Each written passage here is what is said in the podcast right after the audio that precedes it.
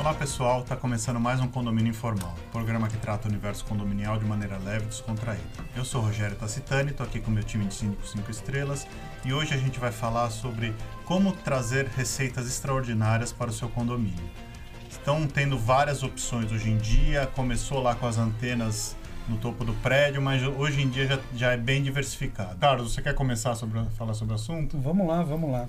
Bom, é, é, esse realmente é um tema interessante, até porque, é, do ponto de vista legal, condomínio, teoricamente, não deve ter lucro. Né? É, é o conceito de condomínio, inclusive na lei, não é para ter lucro.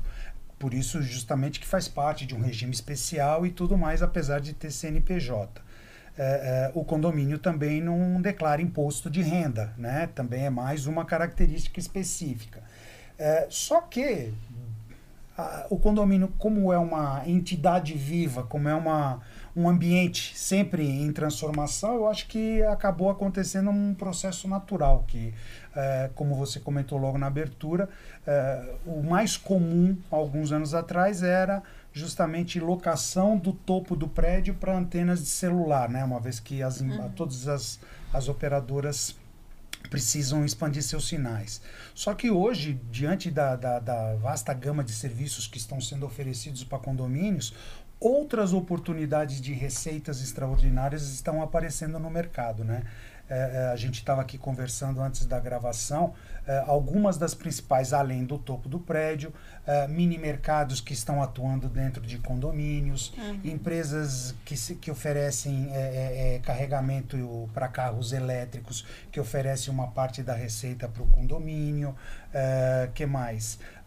empresas que fazem a parte de lava lava rápido dentro do condomínio, que uhum. também oferece um pouco dessa pet receita. Shop. Pet shop. Feira, sem salão de cabeleireiro, é, tem lavanderia. Isso. Então, você tem uma gama aí de vários serviços que efetivamente é, passaram a oferecer esse benefício, só que tem umas pegadinhas que eu vou deixar os meus colegas, amigos aqui falarem, porque tem alguns cuidados que precisam ser tomados quando o condomínio ofere algum tipo de receita extraordinária.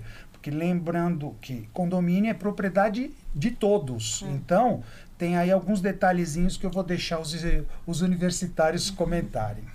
Uma situação muito peculiar e que deve ser verificada em todos os condomínios é a questão da finalidade. Como bem colocou o Carlos, é, existem uma infinidade de serviços. Hoje as startups estão aí em alta e vieram para ficar. No entanto, existem algumas situações em que elas não são tão aconselháveis e por isso deve ter, ter ser realizado um estudo prévio para verificar a viabilidade destes serviços e produtos dentro dos, dentro dos prédios. Um deles ele tem a ver com a própria convenção, que é com relação à finalidade dos espaços comuns. Né? Nem todos os espaços comuns pode ter a sua característica e a sua finalidade desvirtuada, modificada, sem que exista quórum específico, inclusive, para essa questão. Essa tirando essa parte legal, não é? Essa parte da finalidade, da própria convenção, é importante trazer é, serviços e produtos que não tragam nenhum tipo de insegurança ao condomínio, à massa condominial a exemplo de alguns, alguns serviços que trazem pessoas de fora, inclusive, para adentrar ao, aos condomínios e utilizar né, de alguns serviços utilizando espaços comuns. Existem condomínios com galerias, por exemplo, que acabam tendo espaços comuns alugados, locados, e não é somente a massa condominial que tem é, a utilização daquele, daquele serviço. Eles abrem pessoas de fora e isso também traz a insegurança e até a criminalidade para dentro dos prédios fez essas colocações, é importante colocar, por exemplo, a questão dos mercadinhos, que eu já sou super fã de mercadinhos, desde que não exista um supermercado na esquina, uhum. não é? E esses mercadinhos, por exemplo, eles devolvem, eles trazem retorno sobre o faturamento é, desenvolvido é, dentro das vendas diretas aos moradores, não é? acabam custeando a energia elétrica, porque são geladeiras e equipamentos que são ligados à energia comum, e eles acabam custeando todas as despesas e trazendo percentuais é, ao condomínio como receita. É muito comum ainda a gente verificar as questões das casas de zeladores que são locadas não é, para pessoas estranhas ou até para familiares dos próprios moradores e que esse valor, né, definido em assembleia como vai ser partilhado a todos os condôminos, ele também acaba gerando receita. Tem um condomínio que eu fui síndica comercial e que como ele é de natureza híbrida, hoje ele é mais comercial porque a, a, os usos e costumes acabaram se imperando e usos e costumes são fontes do direito. Mas a receita, ela volta para o condomínio e todos os moradores acabam, os moradores não, os proprietários, né, porque é um condomínio comercial, todos os proprietários acabam se valendo desse valor na receita ordinária do prédio, mas também tem essa possibilidade, né, em condomínios residenciais. Eu também conheço condomínios residenciais que alugam a casa do zelador e também acaba oferindo receita ao prédio. Hoje isso é muito mais difícil porque as casas de zeladores acabam sendo a própria administração do prédio ou ainda aqueles condomínios que optam por manter os zeladores morando, né? O morador, é, zeladores residentes. Mas são infinitas possibilidades. Tem, né? a, tem a questão dos painéis também, né? A 15, porque a gente, a gente tá aí pro Brasil todo, né? Não só para São Paulo. Na cidade de São Paulo a gente tem a, a lei da cidade limpa, etc, etc. Mas tem a, a, hoje existe uma arte que pode ser feita com patrocínio, mas que o patrocínio não fique exposto, né? Eu não sei se vocês já chegaram a ver. São painéis temáticos em que quem está patrocinando e pagando aquilo para o condomínio é uma empresa uh, de grande porte, né? Uh, como, como o condomínio precisa agir em relação a essa renda, né? Isso, eu acho que a ideia hoje é levantar várias questões e, de repente, nem, nem concluir porque a gente não tem essas respostas, né? Vamos supor que com, com todas as rendas que, que eu arrecado, eu, Priscila, acabo não precisando pagar o meu condomínio de mil reais por mês. Isso é considerado uma renda, sim ou não? Eu preciso declarar imposto de renda em cima disso, sim ou não? Sim. Né? deixa e as deixa pessoas, pra você. E as pessoas fazem isso? Não. Não. Então- Uma, uma coisa, é é uma coisa importante, eu queria falar sobre o que a Vanessa falou das casas dos zeladores, uma coisa que está acontecendo muito hoje, a vaga do zelador ser locada também. Porque, Sim. ah, ok, vira a administração, o prédio, o, a, a casa do zelador, mas a- o zelador obrigatoriamente tem uma vaga de carro, assim, depois do, do, de uma data, eu não vou me lembrar qual, é obrigatório que o zelador tenha uma vaga de carro. Até nos, nos, nos condomínios que não tem vaga, Aham. o zelador tem que ter uma Criam-se vaga. vagas, é, né? é. O zelador tem que ter uma vaga. Então, a- a- tem essa locação dessa vaga também, que é uma fonte de receita. Sobre o que a Priscila falou, é, qual é a forma correta disso acontecer, né?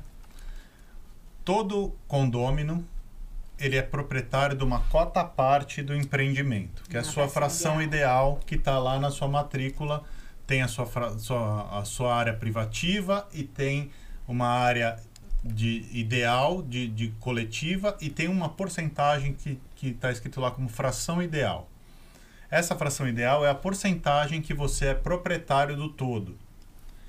Então, se o condomínio recebeu 100 mil reais no ano de uma receita extraordinária, você precisa declarar no seu imposto de renda aquela fração, do, do- da- fração daquele valor correspondendo à sua fração ideal. Mesmo que você não tenha recebido em dinheiro, e Isso, sim você- em desconto. É, isso, exatamente. Isso entrou, entrou para a conta ordinária do condomínio. Não tem problema. Você tem uma parte da, da- de propriedade naquela conta ordinária também.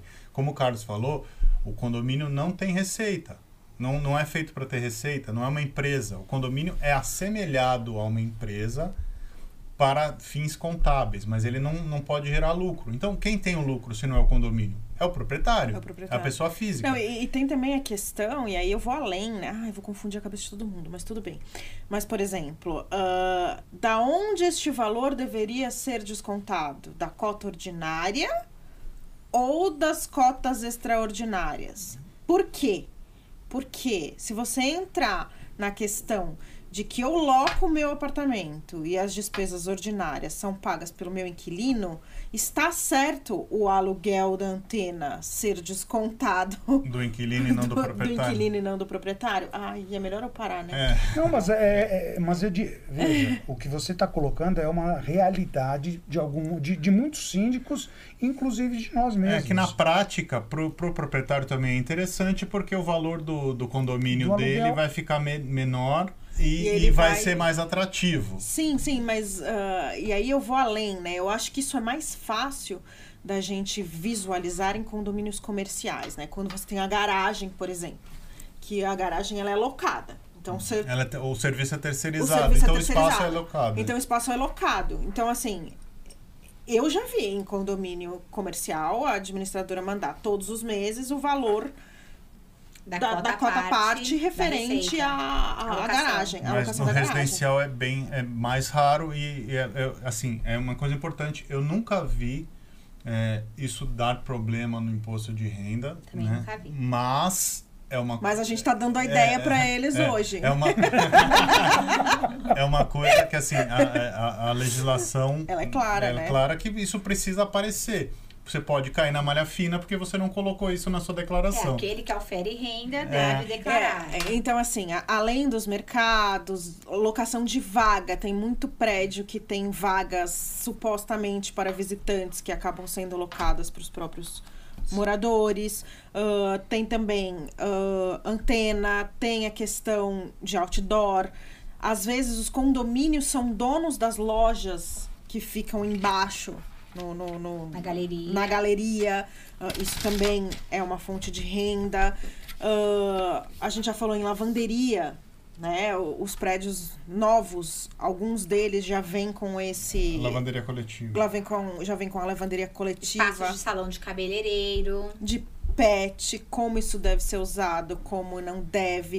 Uh, e aí as pessoas podem confundir até com a locação dos espaços pelos próprios moradores, né? Quando você aluga o salão de festas, na verdade você não está alugando, você está colaborando para a manutenção daquele espaço. Então isso não é não uma, é uma fonte renda. de renda. É, eu acho que isso é interessante colocar. É. Sim, é uma diferença. Nossa, hoje eu tô polêmica. O condomínio, o condomínio não ofere renda com a locação do espaço. Ele, ele usa aquele, aquela Sim, renda para fazer a manutenção do espaço. É, é diferente de você ter um terceiro externo pagando um valor para o condomínio, Sim. seja qualquer título. Eu gostaria de ressaltar um ponto que a Vanessa tocou e que eu acho também primordial que a gente lembre a todos. É, a partir do momento que o condomínio está oferindo uma renda extraordinária, é, jamais podemos esquecer da segurança dos condôminos. Uhum. E por quê? Hoje existem empresas aí que, que estão oferecendo startups no mercado de eh, disponibilizarem um veículo para condomínios de grande porte que pode ser a, alugado por aplicativo, uhum. desde que o veículo fique estacionado numa vaga de visitante é. dentro do, do, do condomínio. É extremamente importante de que a, a empresa só vai fazer a locação, no caso, para quem está dentro do condomínio. Não para de fora. E não para pessoas de fora Sim. entrarem no condomínio para poderem pegar o carro e fazer a locação. Então, a segurança é imprescindível, imprescindível. que seja é, mantida. E mesmo a questão dos mercados, só compra quem está dentro. Exatamente. Das vending machines, só compra os quem está dentro. Os, o, o, o pessoal tem que. É, é importante ficar claro que todos esses serviços, todas essas facilidades são direcionadas para, para os, moradores. os moradores. Por isso que, de forma muito, diria, diria geral, é que esses tipos de serviços são oferecidos para condomínios de grande porte, uhum. com 400, 500, pra 600 escala, unidades, né? porque dá justamente a, a escala crítica de, do, do, investimento que as empresas fazem, né? Exatamente. Tem que ser viável, tem que ser viável para as duas partes, né? Tanto é que os contratos, inclusive, falando um pouco da questão contratual, eles têm que ser muito claros com relação a esses benefícios. Normalmente eles trazem um prazo de 12 meses, dependendo do investimento que está sendo realizado, mínimo 12 meses. Principalmente, por exemplo, o mercadinho que vai ter uma estrutura maior é, integrada ao prédio. É, colocar o prazo de rescisão. Né? Eu sempre falo, independentemente do investimento, porque é o risco de quem também está tá investindo, tem que colocar lá um prazo de 30 dias para rescisão, caso a massa condominial assim o queira. Porque imagine só você ter um contrato que amarre uma empresa também a um tempo muito longo ao condomínio. Não é viável, né? Não é nada viável. E assim, tem que pensar também nas responsabilidades do síndico com todos os trabalhos que estão sendo desenvolvidos, fora aqueles que já são da normalidade, do escopo técnico de qualquer gestor. É, lembrando que, claro, será mais trabalho, né? Não é menos trabalho, pelo uhum. contrário, é mais uma energia que o síndico vai ter que colocar sobre mais um item Né? São muitos itens que o síndico tem que se atentar e cuidar. É mais um item, então tem que ser aprovado em assembleia normalmente, ser, ser o corpo É, diretivo estudar muito bem sobre as questões antes, inclusive, de levar para assembleia. Não é tudo que deve ser levado até para a massa condominial, porque existem muitos aventureiros no mercado querendo ganhar vantagens. Eu não recomendo de nenhuma forma que sejam contratadas startups de moradores, inclusive por conta das regras de compliance, porque dá a impressão de que o corpo diretivo tem uma predileção sobre determinada unidade condominial, né? Então, normalmente os parceiros eu sempre recomendo que sejam de fora para trabalhem no universo condominial, mas que não seja morador. Por que isso? Porque se der problema, ainda é morador. E ainda por cima, o síndico pode ser levado, é, levado a mal pela, por toda a massa condominial, porque está dizendo, olha, determinada unidade privativa foi prestigiada por você e não a minha, que trabalha com o mesmo escopo de, de desenvolvimento de trabalho. Então, essas predileções, elas não devem acontecer dentro do condomínio. Não, não recomendo de nenhuma forma, nenhum tipo de ajuda aos próprios moradores para trazer os investimentos para o prédio. Eu Sempre peguem pessoas de fora, porque o, pra- o problema pode se É, generalizar. importante, importante o que você falou, Vanessa, da, da questão de não amarrar um, um contrato por longo período. É, o síndico tem, tem que sempre se resguardar e levar todas as condições para a Assembleia. Sim. Então, assim, de repente existe um movimento dentro do condomínio que quer um serviço de lavanderia coletiva que não está contemplado. Você usa os quórums adequados para fazer essa aprovação. Se você tiver que É, mudar uma, É exatamente isso que eu ia é, falar. você mudar uma, uma destinação, você usa o quórum adequado, pode, pode seguir. A questão é, dependendo do que vai ser feito e qual é o tipo de local em que vai ser feito, existe um quórum necessário. Então, assim, não faça isso ah, na loucura. Procure ajuda da sua administradora, procure ajuda de um advogado e faça de forma que não Legal. possa vir a ser contestado É, o, futuramente. que, o, que eu ia, o, o que eu ia dizer, além dessa questão do, do- da aprovação, do quórum de aprovação, é, de repente você quer fazer uma, uma lavanderia coletiva que não está contemplada e, a- e eles te pedem 60 meses de, de fidelidade. Você, você pode achar isso um absurdo, né? Mas existe uma pressão grande, o, co- o conselho quer, ah, você leva para a assembleia, mas é importante você deixar muito claro, gente, aqui um contrato de 60 meses de fidelidade que não pode ser rompido e eu como síndica desaconselho Desaconselho. essa É, aprovação. É, mas né, a- a- o- o- Tem que se quem, quem manda, mas quem manda no final das contas É a massa é a massa condominial, é soberana, mas isso que você falou é muito importante, é posicionamento. Se a sua recomendação é que não aconteça, deixe muito claro para a Uhum. massa condominial. Não aconselho, porque senão depois, se der problema, eles vão falar que o síndico induziu a massa condominial a determinada situação. E se não tiver isso muito claro, daqui a um ano muda, mudam-se moradores, o cenário muda, Sim. tem uma série de. Seu nome fica marcado. E aí vão falar assim: olha, mas aprovou isso aqui, mas ninguém sabia que eram 60 meses de, de fidelidade. Precisa deixar na em ata também. É, deixar É, em ata. Uma coisa né? importante que eu penso que a gente tem que tomar muito cuidado, as startups, elas não param de crescer.